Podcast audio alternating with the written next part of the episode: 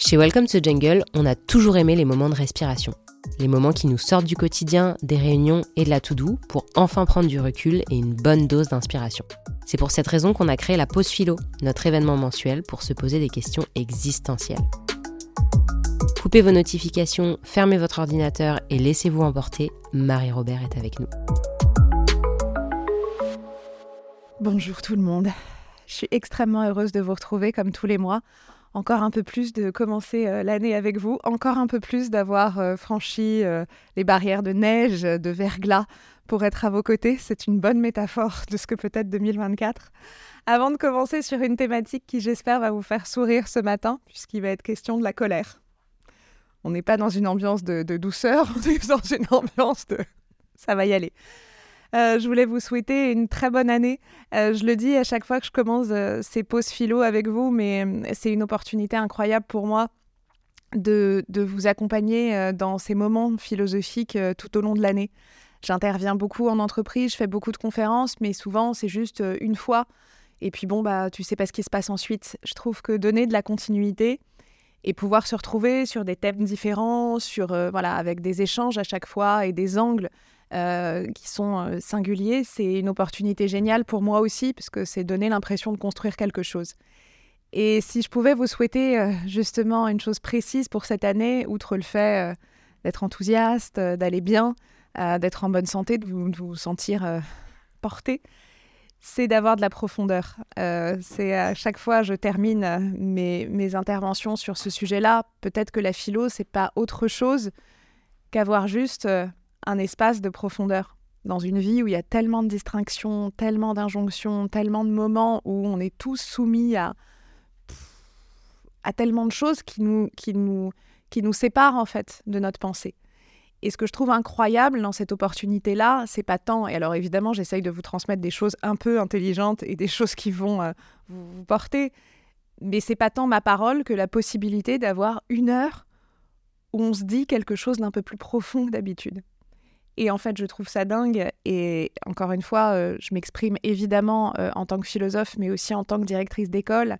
Euh, L'attention, c'est la clé de tout. c'est la clé non seulement des générations à venir pour qu'ils soient capables de relever des défis complexes, c'est la clé de notre monde professionnel qui s'y perd complètement l'espace de la profondeur, bah, c'est plus exactement où, où on va aller.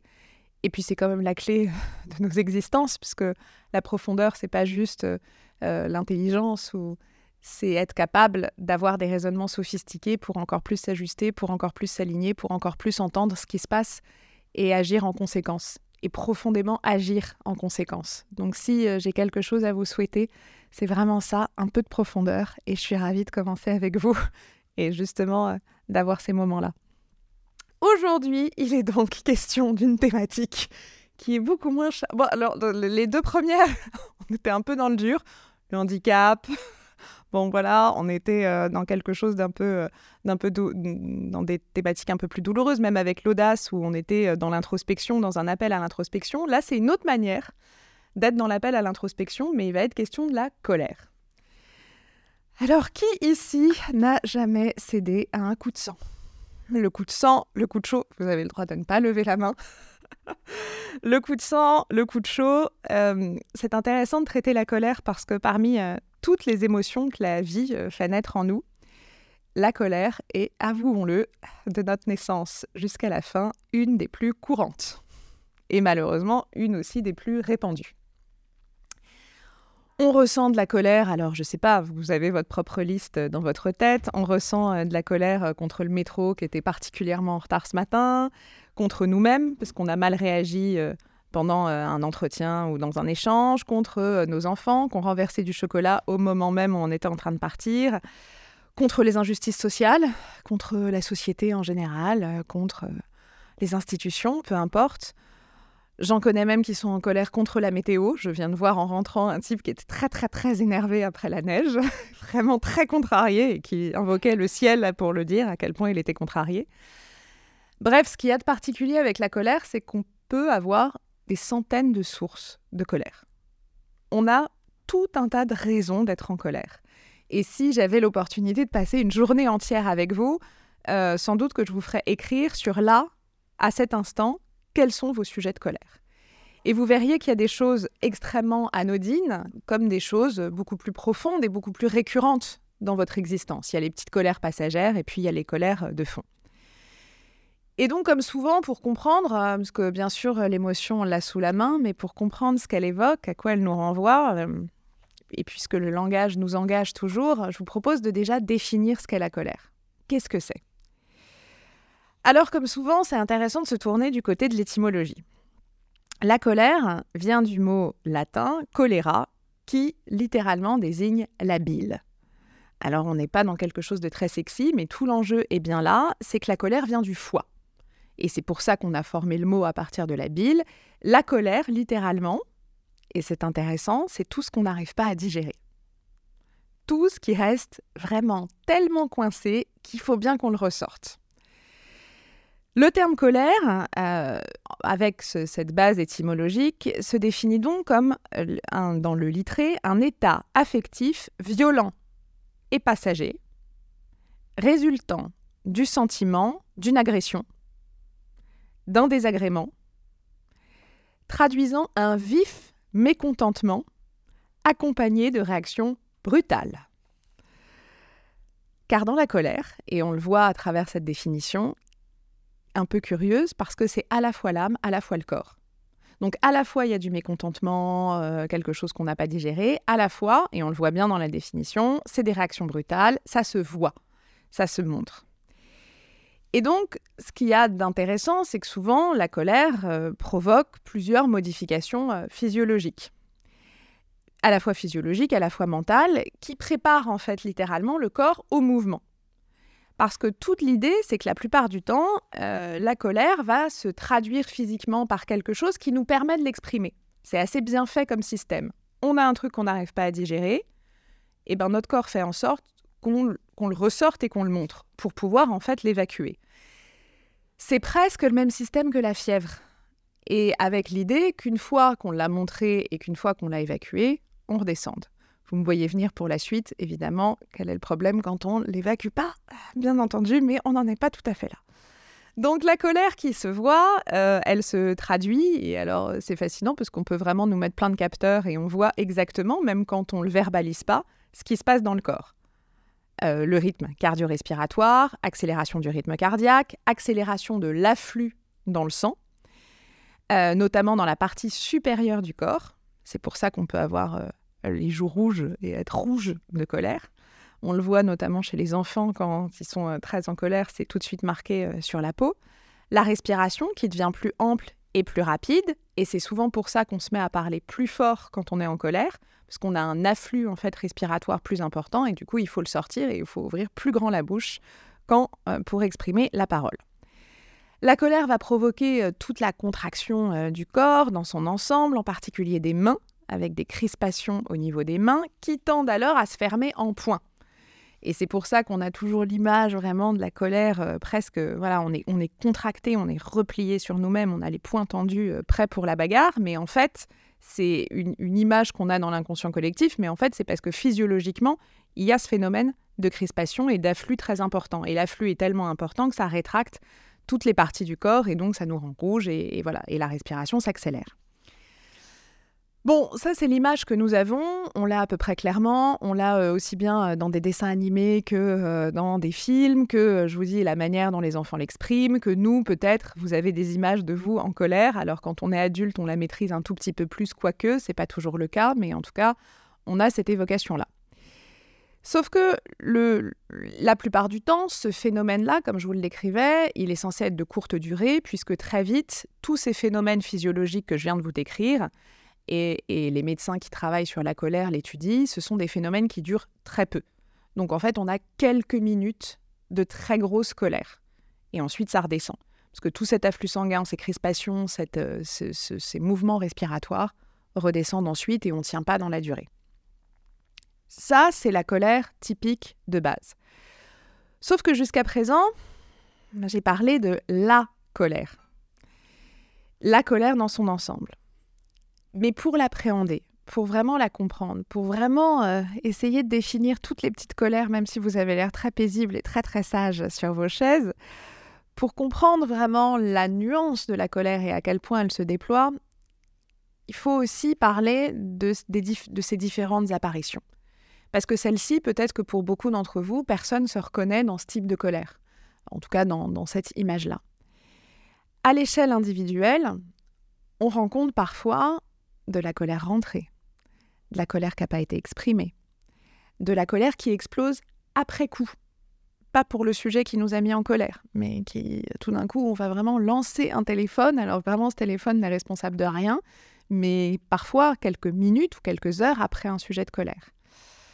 La colère qui va donc, euh, qui, va être un, agacement, qui va se transformer, qui va se, se fragmenter en un agacement latent, qui est en fait l'objet d'une colère.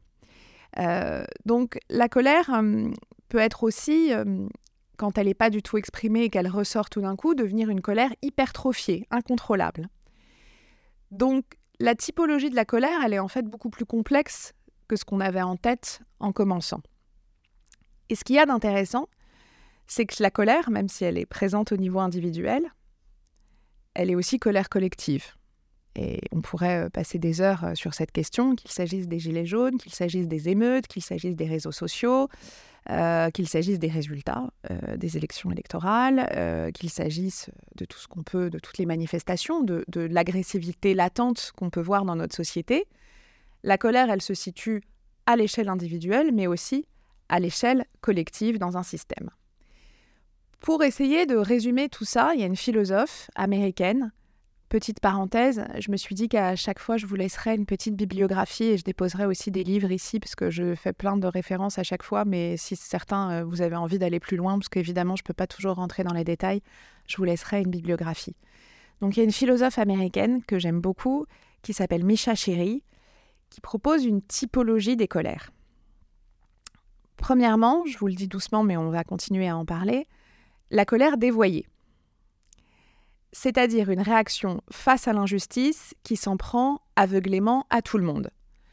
Donc, je vais vous le décrire euh, typiquement euh, dans la colère du prof qui va punir toute la classe alors qu'il y a un seul élève qui faisait une connerie et toute la classe va prendre. Bah, évidemment que ça met en colère en se disant mais attends, mais moi je suis responsable de rien. Alors évidemment, Micha Chéry l'évoque pas tellement pour les élèves en classe, mais l'évoque euh, pour euh, toutes euh, les classes sociales ou, toutes les typologies d'individus qui vont devenir victimes parce qu'il y a une caricature d'eux-mêmes. Donc la colère dévoyée.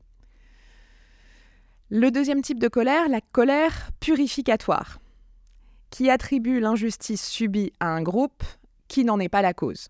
La colère purificatoire, c'est la colère du bouc émissaire il faut bien trouver un coupable à tous les maux de notre société. On va en choisir un, on va bien l'identifier, et puis vraiment, on va le rendre très très responsable. Et puis ça nous permet en fait bah, de, purifier toute la colère qu'on a en nous et de tenir cette catégorie-là pour euh, vraiment coupable de tout le reste. Et en fait, Micha Chéry raconte bien à quel point la colère purificatoire, d'un point de vue sociétal, elle est pratique. Parce que c'est quand même hyper rassurant d'avoir un bouc émissaire non seulement ça permet de se lâcher, et puis ça permet d'y aller et de, de faire ce truc de d'évacuation de la colère, mais en plus, c'est rassurant parce que ça sécurise. Si, si tous les maux de la Terre sont liés à une catégorie d'individus, ben, ça veut dire que si on l'éradique, ben, c'est génial, on est hyper tranquille et hyper serein. Donc c'est un fonctionnement qui paraît ridicule, mais qui euh, est tout de même fort utilisé. La colère dévoyée, la colère purificatoire, la colère du ressentiment. Autre typologie de la colère intéressante, c'est celle d'un groupe minoritaire qui se perçoit opprimé par le groupe majoritaire. Bon, là, l'explication est assez simple. C'est la colère, Micha Chéry dit, c'est le ressentiment, mais c'est aussi la colère de, de, la victimisation. Ce qui ne veut pas dire qu'on n'est pas victime, mais ce qui veut dire qu'on entretient une colère de victime. Moi, j'ai pas de chance, je suis en colère parce que, en fait, euh, un groupe euh, que je juge comme majoritaire et supérieur à moi m'oppresse. Enfin, la colère narcissique, celle de l'individu qui a beaucoup travaillé pour s'arracher à sa condition sociale de défavorisé, mais qui n'est pourtant toujours pas reconnu. Et qui n'arrive pas, qui a l'impression que ça n'a pas suffi et que ce sera jamais suffisant. Ces typologies de la colère, au niveau collectif, hein, mais qui se traduisent aussi individuellement, Micha Chéry les décrit pour dire qu'en fait, l'idée est, plutôt euh, fait plutôt sourire, mais elle est extrêmement pertinente. c'est qu'en fait, on a tous une bonne raison d'être habité par de la colère. Qu'on soit dans des groupes majoritaires, dans des groupes minoritaires, qu'on appartienne à quelle que soit notre classe sociale, en fait, si on cherche une source de colère sociétale, on en trouve une. Évidemment, je rentre pas dans les détails parce que c'est assez complexe comme pensée, même si c'est passionnant, mais euh, bah, elle dit qu'on soit une femme, qu'on soit un homme, une femme contre les hommes, les hommes contre les femmes, les contre nos parents, contre notre système, contre notre institution. En fait, nous avons tous une raison de considérer que la société est injuste. Et donc, à chaque fois, elle analyse le, schéma de la colère qu'on va mettre en place et ce qui est intéressant, c'est qu'elle considère bien que toutes ces colères sont justifiées. Puisque du point de vue où on se regarde, les colères sont souvent justifiées puisqu'elles s'analysent dans un contexte qui, lui, voilà, est, un récit euh, audible et compréhensible. Mais ce qui est intéressant, une fois qu'on a dit tout ça, c'est d'observer qu'est-ce que nous fait la colère?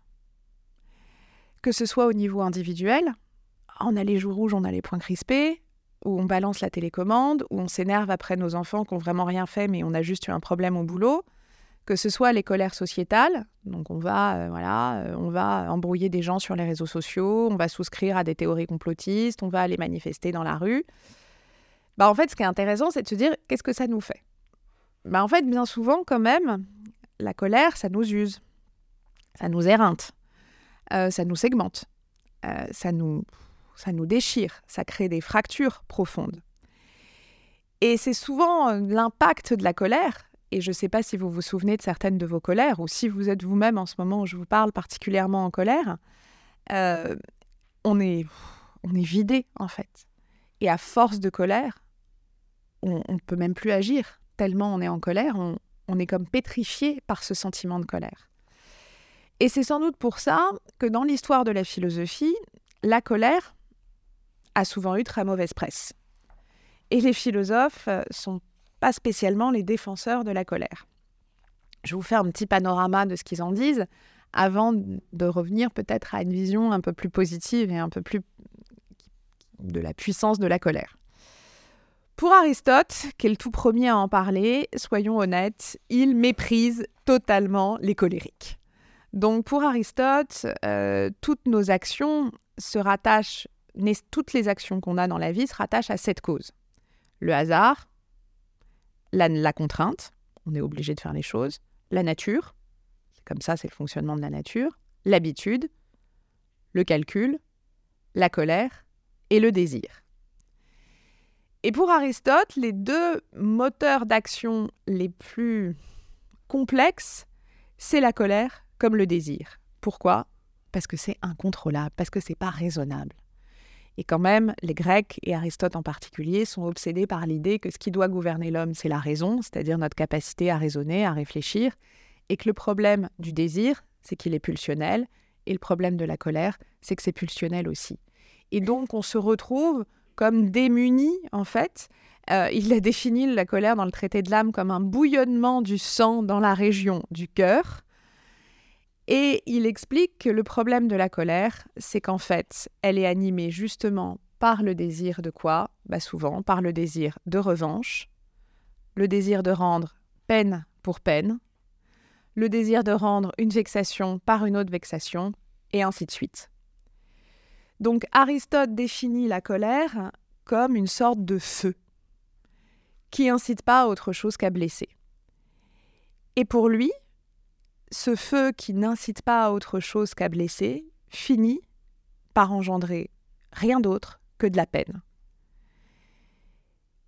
Donc Aristote va pas la juger, la juge et, a du mépris pour la colère, mais il va pas interdire la colère en disant il faut absolument pas être en colère. Il va plutôt inciter à la comprendre. Parce qu'en fait, Aristote dit si on arrive à mettre de la raison dans nos colères, on arrive à avoir une prise de recul qui va éviter la peine. Parce que pour lui, la peine, elle est double. Elle est celui qui s'est mis en colère. Et d'ailleurs, souvent, alors je ne sais pas si c'est votre cas, moi c'est mon cas, souvent les crises de colère se terminent parfois par des crises de sanglots, en fait. Parce qu'il y a quelque chose à... Voilà, on, avait, on, a du chagrin, en fait. Et de la, de la peine de l'autre, parce que bien souvent, évidemment, la colère, comme je le disais, segmente tellement qu'on finit par se séparer et donc à avoir un, chagrin tel que personne, la justice n'est pas faite à travers la colère.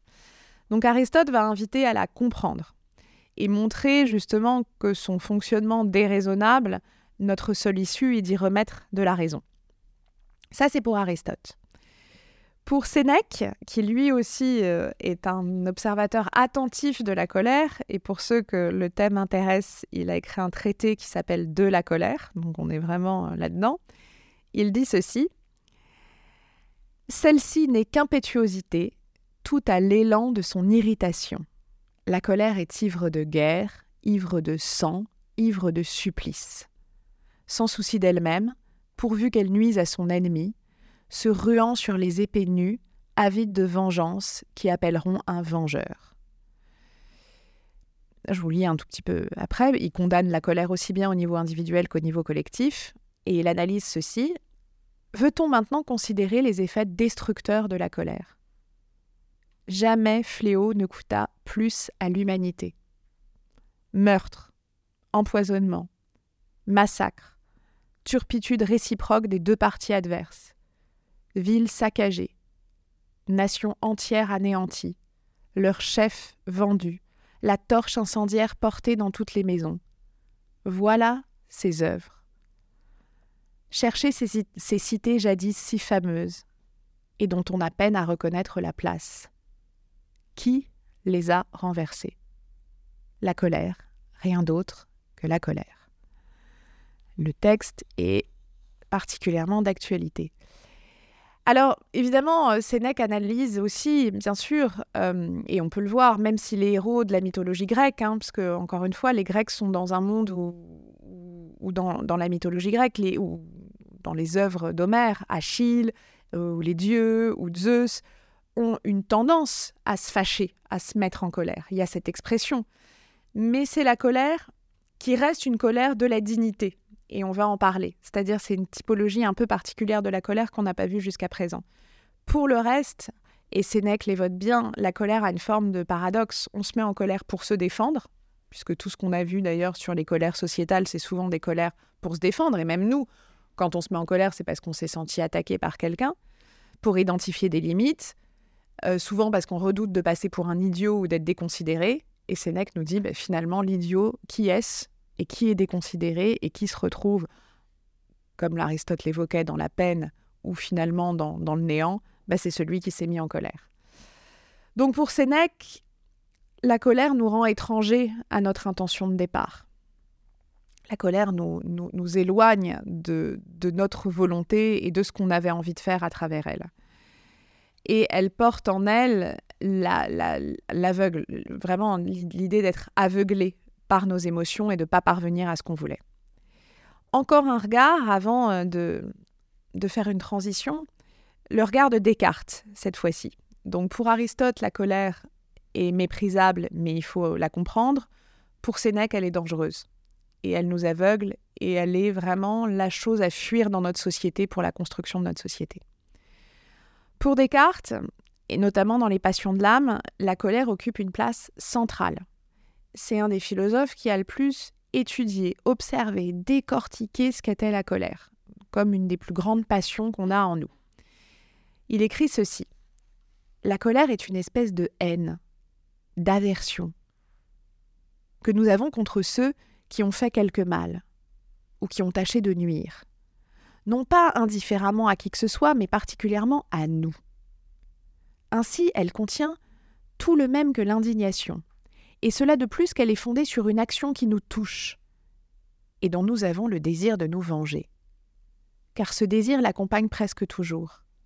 Elle est directement opposée à la reconnaissance, mais elle est incomparablement plus violente que toutes les autres passions, à cause que le désir de repousser les choses nuisibles et de se venger est un des désirs les plus puissants de l'humanité. C'est le désir joint à l'amour qu'on a pour soi-même qui fournit à la colère toute l'agitation du sang. Et la haine qui fabrique ce sang bileux qui vient de la rate, des petites veines du foie, qui reçoit cette agitation et entre dans le cœur. On n'en a jamais fini avec la colère, quand on commence à la laisser passer. Bon, Descartes euh, n'est pas très très heureux sur euh, cette question-là. Il reprend l'étymologie que j'évoquais, hein, c'est-à-dire la bile, le sang, les vaisseaux, et il met en, relief, lui, le caractère irrationnel et surtout insatiable de la colère. On ne peut pas la modérer et de toute façon, rien ne sera jamais suffisant puisque quand on commence à être en colère, euh, ça ne s'arrête, ça ne s'arrête jamais. Et en fait, de notre vulnérabilité naît ce désir de venger. Parce que là où Descartes ajoute une chose euh, qu'Aristote et Sénèque mettaient pas en avant, c'est qu'on est en colère parce que c'est notre seul moyen de nous protéger. C'est, une réponse à notre vulnérabilité. Et plus on est vulnérable, plus on est en colère. Et ce que Descartes va mettre en avant par la suite, et ce que vont reprendre tous les coachs de développement personnel, c'est ce qu'il n'y a pas d'autre manière de, d'exprimer sa vulnérabilité qu'en, étant, euh, qu'en se mettant en colère? Le tout dernier auteur euh, à vraiment avoir une vision négative de la colère, c'est Sartre. Euh, on est au XXe siècle. Dans Esquisse d'une théorie des émotions, il offre encore une, description négative et il dit Ne pouvant trouver, en état de haute tension, la solution délicate et précise d'un problème, nous agissons sur nous-mêmes. Nous nous abaissons. Nous nous transformons en un être tel que des solutions grossières et moins adaptés lui suffiront.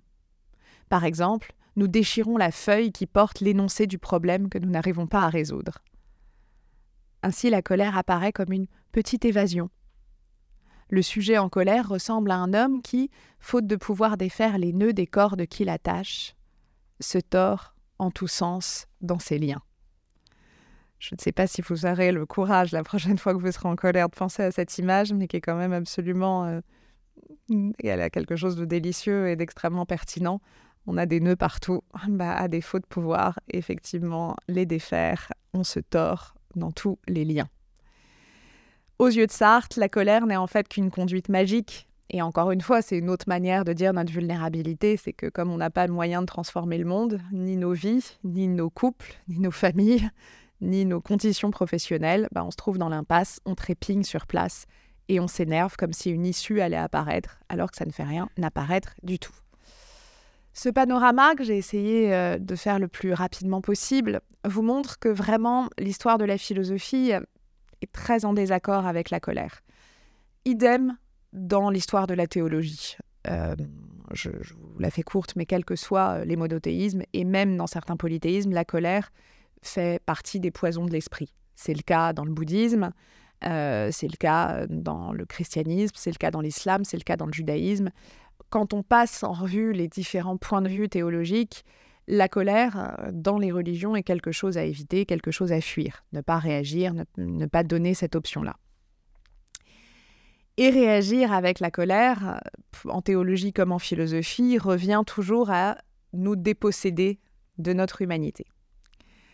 Alors évidemment, ces images sont pertinentes. Évidemment que quand on entend aussi bien Aristote que Sénèque, que Descartes, que Sartre, ou même quand on se plonge dans des écrits théologiques, bien sûr qu'on comprend à quel point la colère est destructrice. Euh, j'ai fait une conférence la semaine dernière avec un, avec un amiral qui disait mais quand on est militaire, quand on voit réellement la guerre, et pas juste la guerre médiatique, mais quand on la voit, mais on ne peut être que pacifiste. Et on, ne peut être que dans une vision où on comprend à quel point c'est non seulement absurde, mais qu'on va alimenter pour des décennies et des générations et des générations un appel de la violence. Donc évidemment qu'on comprend très bien le propos sur la dangerosité de la colère, aussi bien à l'échelle individuelle, je ne sais pas si certaines de vos colères ont été bénéfiques, aussi bien à l'échelle collective. Pour autant, il y a quand même quelque chose d'un tout petit peu questionnant, d'un tout petit peu confrontant dans cette exploration très négative de la colère. C'est que reprenons ce point de départ, l'idée du foie, l'idée d'arriver, l'idée d'arriver à expulser quelque chose qui, qui nous dérange.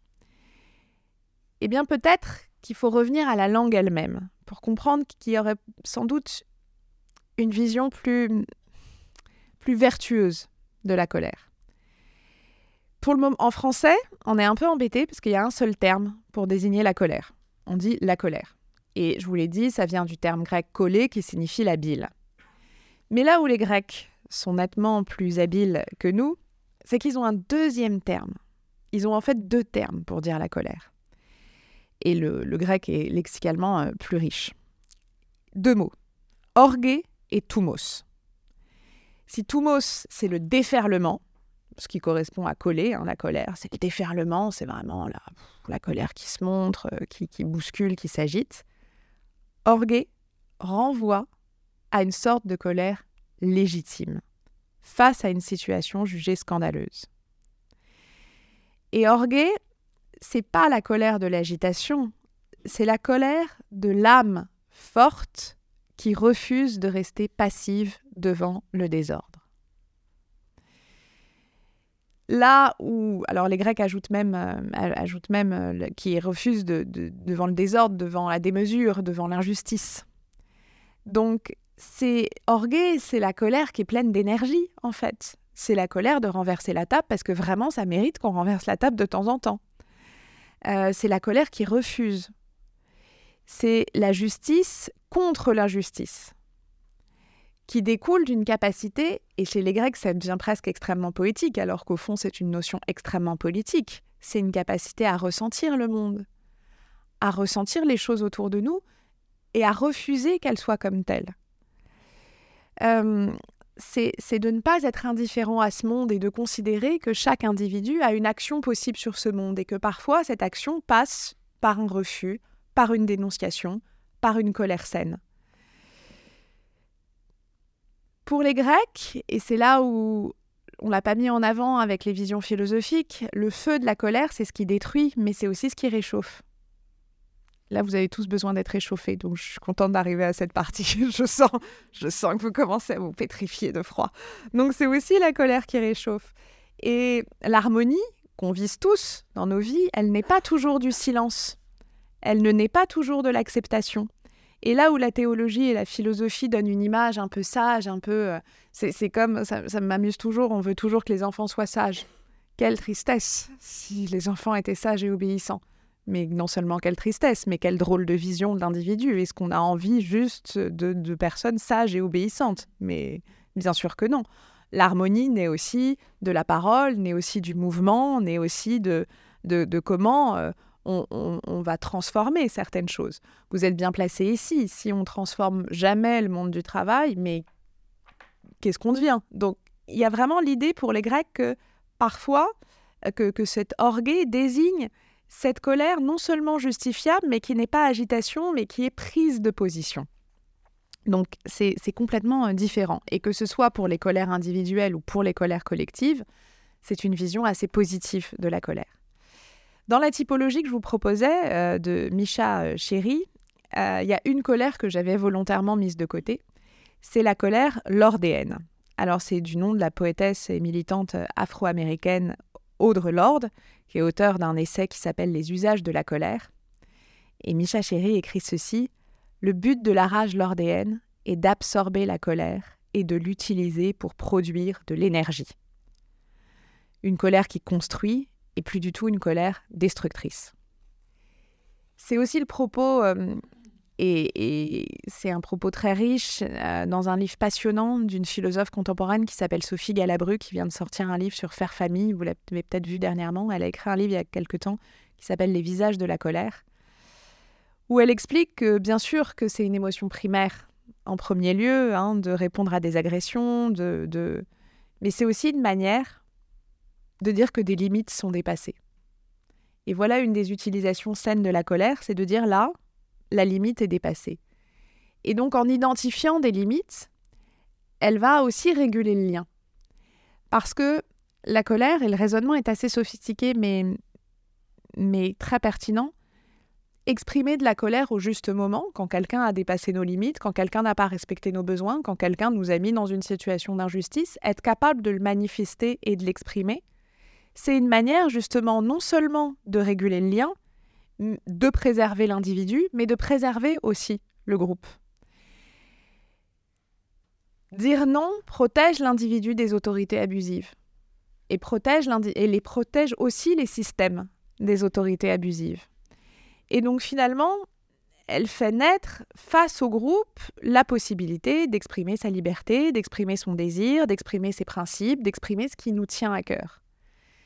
Et donc finalement, euh, pour Sophie Galabru, elle dit mais c'est aussi une manière d'exprimer un souci de soi. C'est aussi parce que des choses comptent qu'on se met en colère.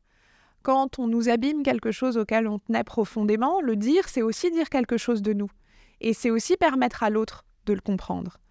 Alors évidemment, euh, la question est de quelle manière on l'affirme? Parce qu'au fond, euh, cette scène colère, c'est de quelle manière on l'a dit? Comment on la rend audible? Et comment on passe de l'agitation qui euh, contre-productive euh, et de la violence à une colère qui devient une colère exprimable, qu'on peut transmettre et qui devient presque pédagogique pour que l'autre puisse entendre quelque chose de ce qu'on est en train de lui dire, des limites qu'on est en train de fixer et du souci de nous-mêmes qu'on est en train de manifester. Et donc, il euh, y, a l'idée que on part d'une position, en fait, c'est pas juste comment dire, c'est pas juste une position narcissique du moi individualiste qui est en train de dire non mais moi j'ai besoin de mon espace protégé et tu comprends là tu l'empiètes. C'est la possibilité de créer du lien. Lorsqu'on est capable d'exprimer cette colère et d'exprimer cette opposition, c'est aussi tendre un pas vers l'autre et vers la possibilité de rentrer en interaction. Et si on le fait pour nous, c'est aussi euh, donner à l'autre la possibilité de le faire pour lui et d'être reconnu à son tour. Euh, Camus dit dans L'homme révolté, euh, je me révolte, donc nous sommes. Et effectivement, euh, il laisse entendre combien la colère d'une subjectivité, donc d'un individu, peut se réclamer en même temps toutes les subjectivités. Et donc peut conduire à, la résistance et peut conduire à l'action. Donc cette colère, c'est, on, l'a traversée hein, avec l'idée de, qu'est-ce qu'elle est, la colère destructrice, une vision positive de la colère, une colère qui est capable de s'exprimer. Et lorsqu'elle est capable de s'exprimer, elle devient transformatrice. Et la colère a aussi permis, euh, a été un moteur de survie euh, dans beaucoup de cas. Alors évidemment, euh, c'est le cas dans les camps de concentration. Hein. Primo Levi écrit très très belles pages sur la colère, et notamment à Auschwitz, en expliquant que c'est parfois ce qui l'a tenu en vie. la résistance Germaine Tillon, hein. il y a des pages très fortes sur à quel point l'idée d'être capable de, raconter sa colère euh, est, précisément ce qui l'a fait tenir. Donc au bout du compte, plutôt que de la fuir, plutôt que de fuir vos colères, la proposition aujourd'hui, c'est de les interroger.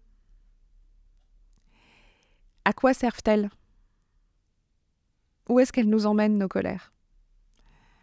Est-ce qu'elles sont une perte qui juste euh, font qu'on a des mauvais rapports avec les gens, avec euh, nos proches, avec nos collaborateurs, avec nos amis? Est-ce qu'au contraire, elles sont euh, des tremplins? Et il y a une question que j'aime beaucoup me poser, c'est est-ce que nos colères valent notre peine? Est-ce qu'elles est méritent justement toute cette mise en place, en fait, tout ce bouillonnement du cœur, tout ce bouillonnement du sang, tout cet afflux respiratoire? Finalement, euh, nos colères sont une clé évidemment pour l'avènement d'un nouvel ordre, pour elles détiennent un pouvoir créateur, donc c'est à nous d'en faire quelque chose. Euh, et c'est à nous de les trier suffisamment pour qu'on en fasse quelque chose et pour les rendre audibles. Avant de, de, terminer cette, cette intervention et surtout d'accueillir vos questions, je vous laisse sur les mots d'Henri Michaud que j'aime beaucoup. En vérité, celui qui ne connaît pas la colère ne sait rien. Il ne connaît ni l'immédiat, ni l'espoir, ni la croyance en un lendemain.